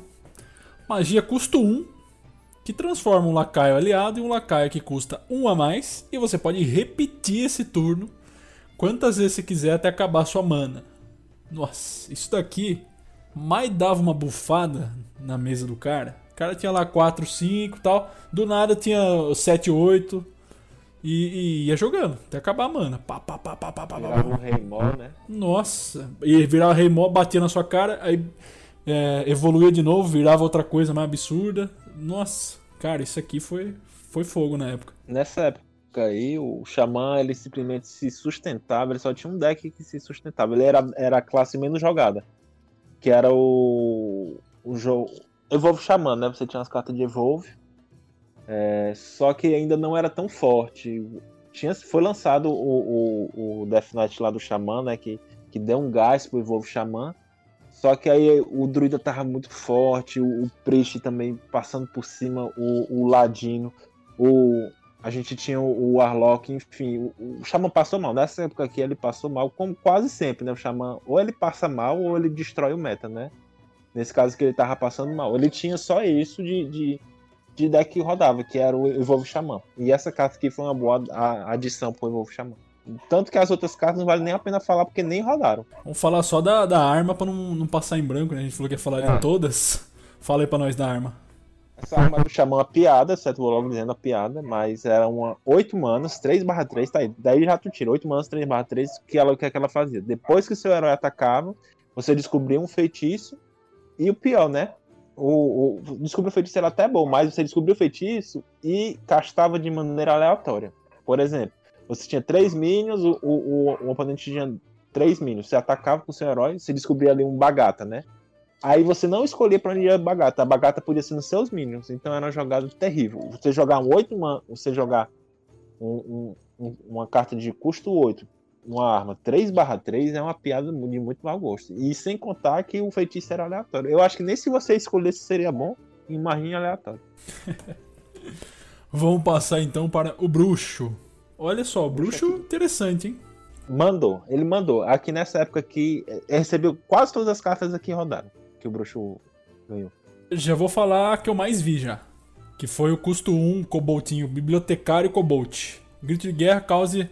É, compre um card, cause 2 de dano ao seu herói. É como se fosse um tap, né? Se usar o poder heróico ali do, do, do bruxo por um de mana só e ainda colocar uma criatura em campo, né? Junto com a- aquela, prote... acho que é protetora íntegra do, do, do Paladino, que é aquele Divine Shield 1 barra 1, Sei, sei. e são, pra mim, os dois melhores custo 1 do jogo. Talvez eu tenha fazendo alguma injustiça com algum custo 1, mas que eu me lembro, assim, de até hoje ver jogo, é esse Kobold, um, um custo 1 extremamente sólido, um mano 2 barra 1, que ainda te compra uma carta e ainda tem sinergia. Hoje ele tem sinergia com o Gigante de Carne e com o Gigante Derretido no Livre. Nessa época aqui, ele tinha sinergia com a Ametista Inferior, que foi a, a, a magia de custo 4 do, do, do Warlock. O que ela fazia? Ela tinha Life Steal. Ela dava. Começava dando 3 de dano, depois 4 de dano, depois. Aliás, 3 de dano, 5 de dano e depois 7 de dano. Ou seja, você conseguia tirar um minion e ainda se curar. E como é que você conseguia fazer o upgrade? Você tinha que dar algum dama al- alguma. se machucar, né? E o que é que esse kobold fazia? Dava 2 de dano em você. Você tinha que se machucar com algum card, né? Não com, com poder heróico. Poder não contava. E aí, o que é que tinha? Foi, foi é, lançado junto o Homúnculos, né? Que é lá do BG hoje, né? Que é aquele demônio 2 mana 2 4 comum. Que ele tem como grito de guerra, dá 2 de dano ao seu herói. Nessa, quando ele foi lançado, ele não foi muito utilizado, só alguns decks U rodavam ele, mas ele não era muito bem visto. Só que ele começou a rodar bem quando chegou o Bosque das Bruxas, quando começou até o, pala, o Paladino, não, o Bruxo Par, né? Ele rodava no Bruxo Par. Ele tem taunt, né? E ele tem taunt. Foi- eu vou, acho que eu vou falar aqui de quase todas as cartas que foi lançado do Warlock aqui. O Pacto Sombrio. Pacto Sombrio, na época que foi lançado, era uma magia de 1 de custo. É comum que ele destruía um lacaio seu aliado e recuperava 8 do seu herói. Ou seja, nessa época aqui, o bruxo ele, ele ficou. Ele virou uma besta enjaulada com ódio aqui, né? Vamos falar assim. Porque ele conseguia controlar o campo, ele conseguia. Você batia, batia, batia nele, e de uma hora para outra, na época que tinha a mestre das misturas, que, ela, que era lá de Geringonça, né? Ela curava quatro do bruxo, né? E do herói inimigo, mas o, o bruxo não se preocupava. Você jogava com, 3 de mana, você curava 12, que era 8 dessa magia que eu acabei de falar, com mais 4 da mestre das misturas. 3 de mana, você tava ali matando o bruxo, quando nem esperava, ele curava 12. Sem contar que ele ganhou na época a melhor carta de, de recrutamento, né? Que, que foi o, o, o servo possesso, né? O Possessed Lucky, né? Uns 5 manas 2/2 raro, que ele tinha como último suspiro recrutar um demônio. E aí fez a gente é, rodar aqui o nosso querido Cubo Carnívoro, que foi lançado lá em, em Cavaleiro do Trono de Gelo, né? Você usava o Cubo Carnívoro, você botava esses cinco manas aí, você usava o, o Pacto Sombrio nele, você geralmente evocava ou o Demonarca, ou então Void Lord, vou chegar já, já jogar no, no Void Lord. E aí depois que você atacava, você jogava um Cubo Carnívoro e, e, e conseguia evocar depois mais dois, dois Demonarcas, ou então dois Void Lords, enfim, era jogado assim, no turno 6 e 7 era muito forte, você conseguia recrutar. Ah, mas eu não tô conseguindo recrutar. Não tem problema. O bruxo ganhou a arma lendária dele. Que eram as 5 manas, 0 3, School of Manari. O que é que ele fazia? No final do seu turno, ele, ele evocava um demônio da sua mão direto pra mesa. Ou seja, você conseguia jogar o Demonarca agora sem ter que descartar os dois cards da sua mão. Você conseguia- Exatamente. Isso aí acontecia direto, hein? E você conseguia jogar, por exemplo, o Void Lord, é um 9 manas, é um demônio, 9 manas, 3 barra 9, provocar que quando ele tinha o último suspiro, ele evocava mais 3 demônios 1 barra 3 com provocar. Aquele, aquele demôniozinho que a gente já conhece do bruxo padrão. Sim. Só que o que acontecia, se ele fosse lançado no turno 9, ele era tudo bem, ele era aguentável. Só que ele chegava no turno 5, no turno 6, e você não conseguia responder esse demônio. E foi graças a esse card e a Rin, a Rin foi um minion lendário de bruxo. Eram 6 manas, 3 barra 6, que ela tinha, ela tinha provocar e, e como último suspiro ela adicionava o primeiro selo à sua mão. O que era esse selo? Você jogava o selo, né, que era uma magia de custo 5, e você invocando demônios que começava 2 barra 2, 3 barra 3, 4 barra 4 e 5 barra 5. No último selo, ganhava para sua mão o Azari, né? Exatamente. Você evocava um demônio 6 barra 6, né? E adicionava Nossa. o Azari à sua mão. E o Azari era um custo 10 que o grito de guerra era fucking ir o deck do seu oponente. Então, era desse jeito que o bruxo. O bruxo, nessa época aqui, que foi lançado, ele não conseguia ficar tão forte somente por um motivo. Foi por causa do pastor. Met... Começou aqui o pastor metralhadora. Foi aqui onde nasceu o pastor metralhadora. E o bruxo, ele não. Ele, embora ele conseguisse se curar, ele não conseguia se curar muito a ponto de conseguir sobreviver à, à metralhadora do Priest, né? Só que aí o que foi aconteceu, mais ou menos um, um pouco depois, foi nerfado. O pastor metralhador foi nerfado. O, aquele 5 mana 5 barra 5 que deixava o custo, o custo poderoso custando zero, passou a ser o custo 1. E aí quando o, o Priest foi nerfado, o Cube Lock, né? E o Control Lock aqui simplesmente começaram a mandar no jogo. Não tinha para ninguém. E o que conseguia bater de frente com esses decks eram decks muito agressivos. Que era, no caso, que foi que eu consegui pegar ainda, foi o Murloc Paladin. E, e por causa do Void Lord, por causa desse Possessed Lack que é, é, recrutava um minion no seu deck, eu rodava dois quebra-feitiço. Porque tinha que ter Silence atrás de Silence aqui, senão você não conseguia passar por trás dessa muralha que era do, do, do Warlock. E lembrando também, Hugo. Tá me ouvindo? Tá conseguindo ouvir bem? Tô, tô ouvindo sim. E lembrando que o, o, o Bruxo ganhou, que é para mim até hoje uma das melhores limpezas de campo de custo baixo, que é, a, é o Delphi, né? Que é o 2 de mana, ganhou lá no Cavaleiro de Trono de Gelo, né? Que a gente falou. Que é um 2 de mana, que ele dá um de dano e vai se repetindo até matar todos os lacaios do seu campo, né? Você tem que fazer a escadinha de vida, a gente explicou na, no vídeo passado. Sim, né? quando morre um, repete, né? Repete o feitiço. E aí você fazia a escadinha de vida, ah, o mínimo de um de vida, dois, três, quatro. Aí você jogava o dois de mano e limpava mesmo. Nossa, que raiva então, disso. O, o Warlock nessa época aqui, quando o Priest foi nerfado, ele ficou incontrolável. Ele tava besta enjaulada e, e quando nerfaram o Priest, desenjaularam a besta. Boa. Vou passar para a última classe agora, hein? Guerreiro. Guerreiro, cara, para ser sincero, eu acho que a, a, a, única carta que eu vi rodar, e olhe lá, foi, o, foi a Spellstone dele. Nessa expansão aqui foi a, a magia, de custo 3 época, que é Reckless Flurry, né? Que é você destrói toda a sua armadura e dá o mesmo dano. Você tem 6 de armadura, você dá 6 de dano na mesa todinha, né? A arma dele eu vi, eu, te, eu vi uns decks também de, de, Tipo Big Warrior, não era bem Big Warrior. É, é Big Warrior. Que é o Telo do Pesar. Era custo 8. Isso que é foda, né? Custo 8.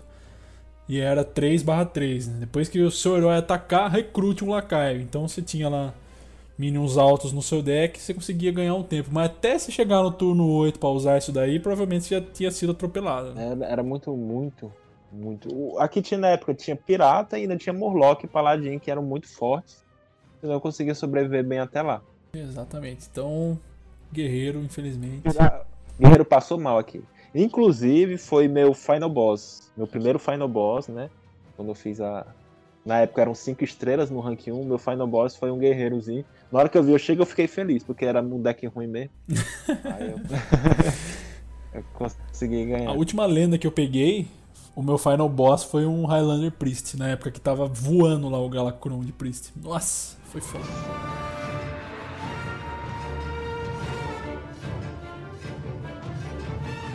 Vamos passar agora então, depois de falar das classes. A gente se empolgou um pouco hoje aqui, mas é porque tinha muita carta boa mesmo no, nas classes aí. Normalmente a gente fala de duas ou três, mas teve umas que não tinha como não citar, não é mesmo? Vamos passar para as cartas neutras aqui agora, começando do custo 1. Eu vou falar uma aqui que é provavelmente a principal aqui, tá? Que é a Toupeira Atroz. Custo 1, 1/3 e é uma fera. Isso aqui eu vi muito, muito, muito, muito. Principalmente em Highlander Hunter. Isso daqui uma fera consistente, 1/3, se você soubesse depois buffar ela, talvez adaptar ou o que for. Era legal, curtia muito. Entrava também no Token Druid aqui, essa fera é muito boa mesmo. Ela realmente entrava para poder fazer as trocas boas, né? Inclusive decks que, que não eram de feras colocavam ela porque era um ano 1 barra 3. É um vanilla muito bom ali pro, pro mínimo de, de um de custo. Custo 2 eu acho que a única que vale aqui é o, o besouro folheado, né? Custo 2, 2 barra 3. Quando morre, você ganha 3 de armadura. Belíssimo corpo pro custo e ainda tem o bônus ele te dá armadura, né? Quando morre. É, dava vida. Essa aqui, ele era um dos cards que entrou no, no, no Bruxo Par, quando começou a rodar Bruxo Par, porque o Bruxo Par ele era conhecido por perder muita vida. E isso aqui ajudava a ele não morrer logo, né? Essa, essa carta aqui foi muito importante. E rodava em alguns decks. Na época que tinha decks muito agressivos, você jogava esse cardzinho para poder segurar a agressividade e ainda conseguir vida, né? Exatamente. Custo 3, canta uma aí pra nós. Vamos lá, custo 3 eu vou, vou focar aqui no, no Fungal Enchant, Enchanter, Encanter, né? Que ele era um Minion sem tribo, era 3 manas 3 barra 3 comum. Que ele tinha como grito de guerra restaurar 2 de vida de todos os. os, cara, os todos os personagens amigo, é, é, aliados. né? Aliados. E isso aqui, esse card aqui era muito importante, que não, não apareceu agora, vai aparecer já já, no meta um pouquinho mais para frente, o chamado o Zul Rio Warlock. O que é que ele fazia? Você jogava aquela meninazinha 1/2 que ela ia crescendo conforme fosse sendo curado. O Warlock ele é conhecido como conseguir é, fazer muito dano nele, então ele se aproveitava muito bem de se curar. E ainda tinha um, um Minion que chegou no, no Cavaleiro de Gelo, que ele também era 3 de custo, eram 3 manas 3 barra 3, que ele custava zero quando o seu, o seu herói se curava. Ou seja, você conseguia lançar esse, esse uns dois, esse bonequinho, né, esse, esse Fungal Encanter, que é um 3 barra 3, e ainda conseguia lançar esse, esses 3 barra 3 por zero de mana. O que o Zul faz, né, joga, encher a mesa e não deixar o oponente respirar. Eu lembro muito desse, desse Zulok de Rio aí. Nossa, era, era foda. Tinha um, um, uma cartinha aqui que dava trabalho na arena, hein? O Basilisco Litopele. Custo 3, 1/1, escudo divino e venenoso. Na arena, direto aparecia esse daí, hein? É, esse aqui era bem forte. Aparecia na arena, podia pegar porque era pelo menos duas trocas que você garantia, ou então o oponente tinha que jogar um feitiço nele, né? O cara gastava muita coisa aí porque era, era batata você pelo menos tirar um minion do cara na mesa, ou então ele gastar ali duas cartas, o poder heróico e carta junto para tirar aí. O que mais de custo 3 que você acha que vale a pena? Ou vão passar pro 4? Vamos passar pro 4 porque no 3 não tem nada de, de interessante não. Mas. Então, custo 4, vou já falar uma aqui que eu vi é, em decks mais agressivos. Não tanto, mas apareceu. Que era o Dragão Avarento. Custo 4, 5 barra 6. Último suspiro, conceda duas moedas ao seu oponente. Isso aqui quando o cara tava bem emocionado com os decks aí que queria te ruxar, eu vi aparecer. Mas o que eu mais vi mesmo foi o Discípulo Amaldiçoado. Que eu vi alguns Evolve chamando usando ele ali não só o Evolve, mas também como o Quest Druid, né?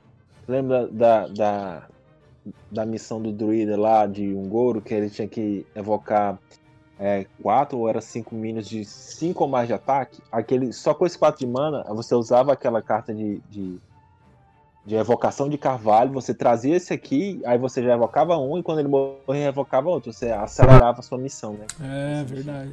Bem lembrado. E também teve também um koboldzinho, 4 mana 4 barra 4, que é o Shroom Brewer, né? Que ele tinha como grid de guerra restaurar 4 de vida. Ele entrou um pedacinho ali no, no, no Rio Warlock, mas ele vai ficar importante mesmo lá no Bruxo Pá, quando for a, da próxima expansão. Sim. Custo 5 aqui fica interessante o negócio, hein? Eu vou, eu vou falar. Eu vou falar de um aqui e eu vou deixar o, o principal para você, beleza? Beleza. Então eu vou falar aqui do Fungimante, que é custo 5, 2 2, grito de guerra, conceda mais 2, mais 2, ou seja, mais 2 de ataque, mais 2 de vida. aos lacaios adjacentes. Isso aqui entrou em Zulok e que, que você imaginar de, de deck agressivo com um buff sensacional. E, se eu não me engano, ele tomou nerf, não tomou não? Não, ele, ele entrou. Ele continua até hoje o mesmo, mesmo valor, mesmo, do mesmo jeito que entrou. Ele entrava lá no Odd Paladin também. Ele era o curva 5, certeza que o oponente ia jogar esse Fungalmance e Fungimante. Ah, tá, não é foi. card muito forte. Não muito foi forte. ele, não foi ele que tomou nerf, não. Foi um outro lá que. Lá em KFT, que ele invocava uma cópia dele. E aí. e uma cópia do lacaio, e aí depois Era. Saruman. Isso. É os escravos Saronita, coisa assim. Aí depois nerfaram para invocar um outro Saronita e não uma cópia do lacaio. Tal. Exatamente. O Hugo deixou pra mim, porque eu até sei qual a carta que ele tá dizendo. Foi a principal carta dessa expansão. Cubo Carnívoro. Exatamente. 5 mana, 4/6, um lacaio épico. Que ele tinha como um grito de guerra destruir um lacaio é, aliado. E quando ele morria, né, o, o cubo carnívoro, ele evocava duas cópias. E o que é que ele fazia lá no nosso querido cubo Warlock? Você, ele joga, você geralmente jogava o cubo carnívoro lá no Demonarca, né? O Demonarca atacava sua face, dava 5 de dano. E você jogava o cubo carnívoro nele, depois você jogava o Pacto Sombrio no cubo carnívoro. Ele evocava dois Demonarcas, você curava 8, evocava dois Demonarcas, 5 barra 7, né, o Demonarca, com investida, que atacava a face do oponente. Esse deck aqui foi. Aliás, essa carta aqui era o coração do Cube Warlock na época. Muito forte. O, o deck que roda hoje no livre de Cube Warlock roda o, o Cubo Carnívoro ainda. Outros decks tentaram se aproveitar dele, como o, o Taunt Druid. Ele não, não sei se ele aparece exatamente agora. Eu acho que não, acho que ele aparece uma ou duas expansões depois. Ele também começou a usar o Cubo Carnívoro. Mas ele era mais usado mesmo no, no Bruxo. Eu vi umas E versões de, de Hunter também rodando o cubo carnívoro. Chegou a ver? No Big Hunter, no, no Big. O, o Hunter de Último Suspiro, que ele jogava com feras grandes, rodava, alguns rodavam com carnívoro. E teve o, o Tirante Arcano, né? Que era um elemental é, épico, 5 manos 4/4, que ele custava 0, toda vez que você lançava um feitiço custava 5 ou mais. Ele rodava muito no, no Big Spell Mage. Mago, Big Spell Mage e no nosso abençoado Druida, que tava bem forte nessa época aqui também. Falando em Spell, vou passar aqui pro custo 6. Que teve uma das principais cartas também que rodou em vários decks aí de Spell, que foi o Evocador Malevolente. É custo É, sim. 6, 4, 4. Grito de guerra, revele um feitiço do seu deck e evoque um lacaio aleatório com o mesmo custo. Isso aqui em Priest, em Mago. Nossa, apareceu demais, hein? Teve, foi nerfado, não foi? Uhum. Mago? virou 7 manas, depois voltou pra 6 manas. Realmente um deck muito forte. O deck de, de Spiteful Priest era muito forte. Ele, se eu não me engano, ou se ele não era tier 1, ele era pelo menos tier 2. Que aí eu jogava basicamente só quatro feitiços, né? Duas cópias de cada. Que era o, o Amba lá, do, de Ungoro, que era um 8 manas, que evocava um, um mínimo que custava 8 ou mais e jogava direto na mesa. Sim, e o controle mental, né? E é, e o controle mental, que era o 10 manas. Ou seja, você jogava no turno 6 a evocadora, você evocava ou um mínimo de custo 8 ou um mínimo de custo 10. Era jogada de tempo bem forte. Bem forte mesmo. Custo 7. Acho que só tem um, né? Decente. Uma das cartas mais fortes já lançada no Hearthstone, que era o Corredor Creeper, que ele foi lançado como 7 manas 5 barra 5. Um a menos para cada minion que tinha morrido no campo. E essa carta estava na sua mão. Por exemplo, você evocava ali 3 minions, essa carta na sua mão custando 7. Esses 3 minions morriam, caiu para 4. O problema, o problema não é como é que você tirava bônus, eram as trocas de Zul. Pra ter noção, esse- essa carta aqui, ela entrava em todo tipo de deck. Deck agressivo, deck tempo, deck controle. Até na época o Cube Warlock rodava esse card aqui, quando era 7 man 5 barra 5, de tão insano que era esse card. Os principais acho que era no Dude, Pala... no Dude Paladin e no, no Zulok, né? Principais. Exatamente, rodava nesse aí. E é realmente muito forte. E, ah, eu esqueci só de falar de um card de custo 3, tá? A Zola The Gorgon era um, um lendário de custo 3, 2 barra 2, que o grito de guerra dela era adicionar uma cópia, len- uma cópia de um, de um minion da- das amigos aliado para sua mão. Essa cópia via lendária.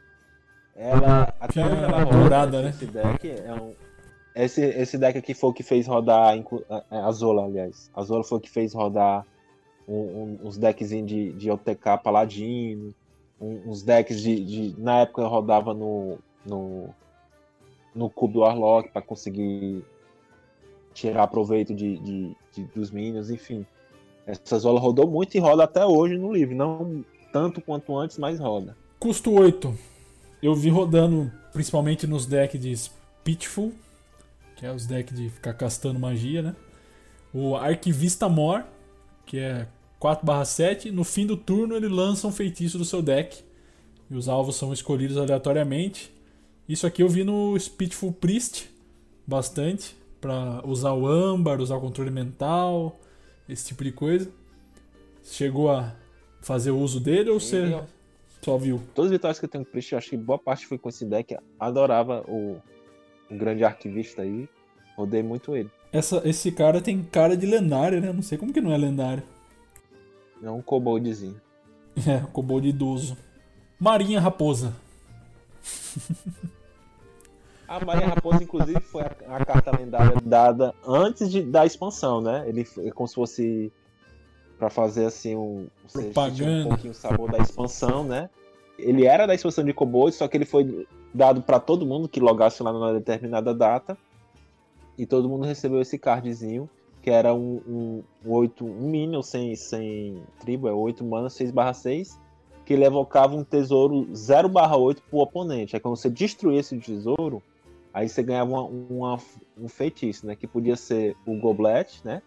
Que era um, um feitiço de 3 de custo, que comprava um card e enchia sua mão com cópias desse card, né? Se você tivesse com dois cards na mão, você ficava com 10 cards na mão que, que ele eram cópias do card que você tinha comprado. Ou esse feitiço, ou então esse tesouro podia ser o, o Wondrous Wand, que é como se fosse uma varinha. Varinha mágica. Comprava, uma varinha mágica que você comprava, que era 3 manas, você comprava 3 cards e reduzia o custo desses cards para zero. Podia ser também o a, que você descobre um minion lendário você escolhe e evoca duas cópias dele no campo, direto. Esse a varinha era o que eu mais gostava. Isso, era os que eram mais rodados. Ou então o Kobold Dourado, que era basicamente parecido com o Kobold lá de Liga dos Exploradores, né? Que eram 3 manos, 6 barra 6, que tinha Grit Guerra, que ele, ele trocava toda a sua mão por minions lendários aleatórios, né? Isso, exatamente. Aí, ele não era muito utilizado, não. Isso aqui eu acho que eu nunca nem vi você só utilizar se você tivesse precisando muito de um taunt. Não era nem pelos meninos lendários, você tava precisando de um taunt. É porque 3, 6 barra 6 taunt é bom, né? Só se tiver ali no, no fogo mesmo. Exatamente. E o ruim do Marinho era isso, porque ele dava esse. esse um, um minion 0 barra 8 pro oponente. Que se fosse, fosse um paladino, ele podia sair bufando ataque e tal e, e te atacar. Ou até mesmo o, o druida, né? Aí você demorava para poder matar e o tesouro que vinha era aleatório. Esses quatro tesouros que a gente falou agora eram aleatórios. Podia vir qualquer um dos quatro. Que é diferente hoje do, do da lendária do, do Ladino, aquele 6 mana 5 barra 5, que se você controlar um, um servo, né, você descobre qual dos tesouros você quer. Aí geralmente no Ladino é muito importante pegar a varinha, porque Ladino faz as brincadeiras muito boas com cards custando zero, né? Sim, é bem melhor esse daí. Tem o, o, o Vorm Violeta que apareceu bastante na arena também. Custo 8, 7, 7. Último suspiro, evoque 7 Grudes 1/1. Isso aqui eu vi muito na arena, né? Quando ele morria, ele enchia a mesa. 7, 7, era difícil tirar. Só na arena mesmo, porque era um jogo normal. o jogo nunca rodou, não. Ah, e tinha outro custo de. Outra de custo 7, que era a Silver Vanguard, né? Que ela era 7 manas, 3 barra 3 e tinha como último suspiro recrutar um Minion que custava 8. Ela foi utilizada no, no, em alguns decks para poder evocar o Lich King, né? Sim, Lich King, puxava direto.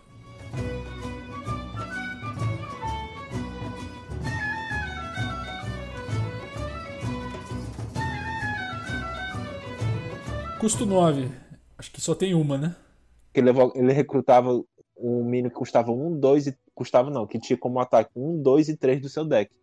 E esse aqui ele era rodado muito na época que foi lançado a Hadro, Hadronox do Druida. Que era uma fera que custava 3. Aliás, que tinha 3 de ataque e custava 9, enfim, do Taut Druid. Ele foi muito importante pro Taut Druid. Quando ele foi lançado agora nesse momento ele não foi tão utilizado, e foi ser mais utilizado no, no Tout Druid. Bom, falado aí então das cartas de classe neutra e tudo mais, vamos só dar uma passadinha rápida aqui nos decks, né, que a gente mais gostou na época, mais rodaram, etc. Porque a maioria, acho que 90%, 90 a gente já foi falando aí durante as cartas, né? Hoje a gente se empolgou um pouco mais. Eu vou falar aqui da minha parte já. Primeiro, que eu mais gostei de jogar na época, Spell Hunter, né, que veio a ficar mais forte ainda depois, mas aqui foi o, o começo ali, a gente já estava começando a explorar o Spell Hunter. Foi muito forte, encaixou perfeitamente aquela nova arma no deck, né, que enchia a sua mão de spell, por, por você não ter lacais no seu deck, né? Segundo, eu passei raiva, não consegui montar, mas eu vi que era bem eficiente, que era o, o Ladino lá com a arma da Ruína dos Reis.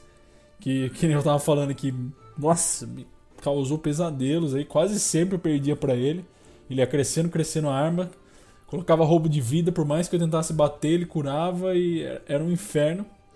Não conseguia dar cabo.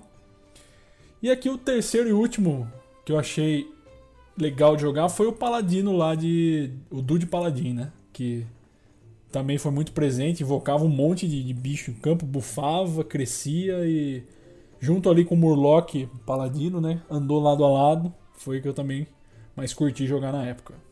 Eu vou falar aqui dos decks, né? Que, que na época eu jogava não tinha tanto pó, né? Embora eu estivesse comprando as, as prévias, não conseguia juntar tanto pó.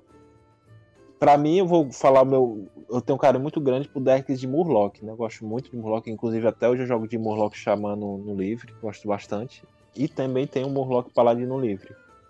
Nessa época que o Murloc Paladino era muito forte, foi o deck, inclusive, a primeira vez que eu consegui pegar meu lendo foi graças ao Murloc Paladin, graças ao, ao chamado das armas custando 4, que era realmente muito quebrado.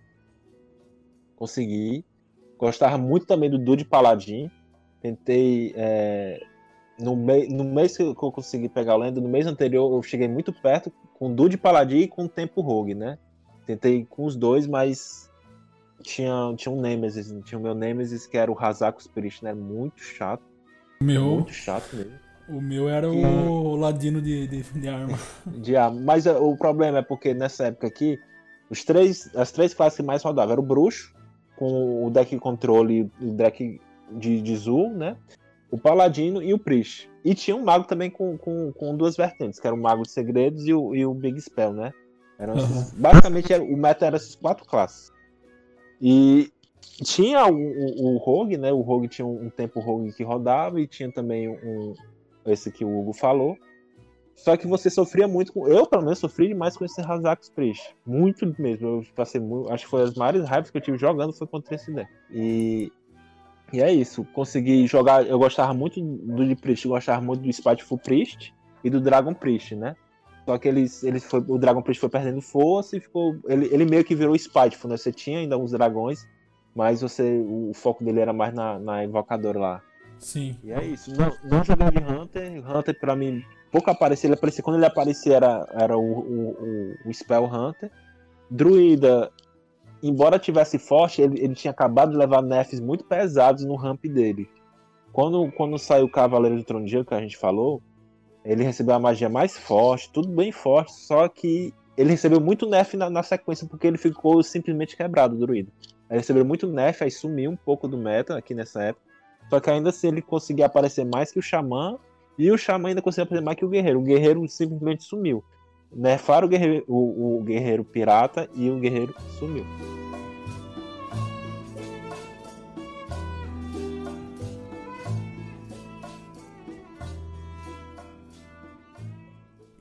Então é isso aí, pessoal. Com isso, terminamos de falar sobre kobolds e catacumbas. Uma expansão muito interessante, trouxe coisas aí muito legais pro jogo. Várias cartas interessantes, trouxe o modo novo aí do Dungeon Run, né? Interessante também, que mais para frente foi reaproveitado e incrementado com outras coisas. Muito legal, curti demais kobolds e catacumbas, apesar de na época estar tá um pouco enfermo ali, eu não deixei de acompanhar. Queria pedir para vocês deixar um e-mail então aí no coracão de pedra podcast gmail.com. É muito importante que vocês mandem o feedback pra gente, pra gente saber se o programa tá no formato legal, se estão curtindo ou não. Aproveite e segue lá no Facebook e no Instagram também. Tem a página oficial lá no Facebook, onde quando o episódio sai, normalmente às sextas-feiras, já é publicado lá. E no Instagram são postadas fotos de bastidores durante a gravação, é, antes da gravação, depois, enfim. São coisas que você não encontra na página do Facebook.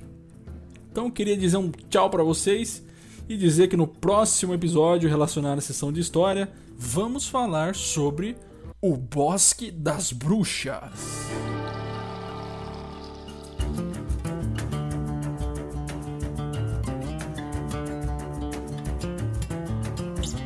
É isso aí, minha gente. Não, não percam e eu espero vocês lá. Muito obrigado mais uma vez. Fiquem com tudo e até mais. Fui!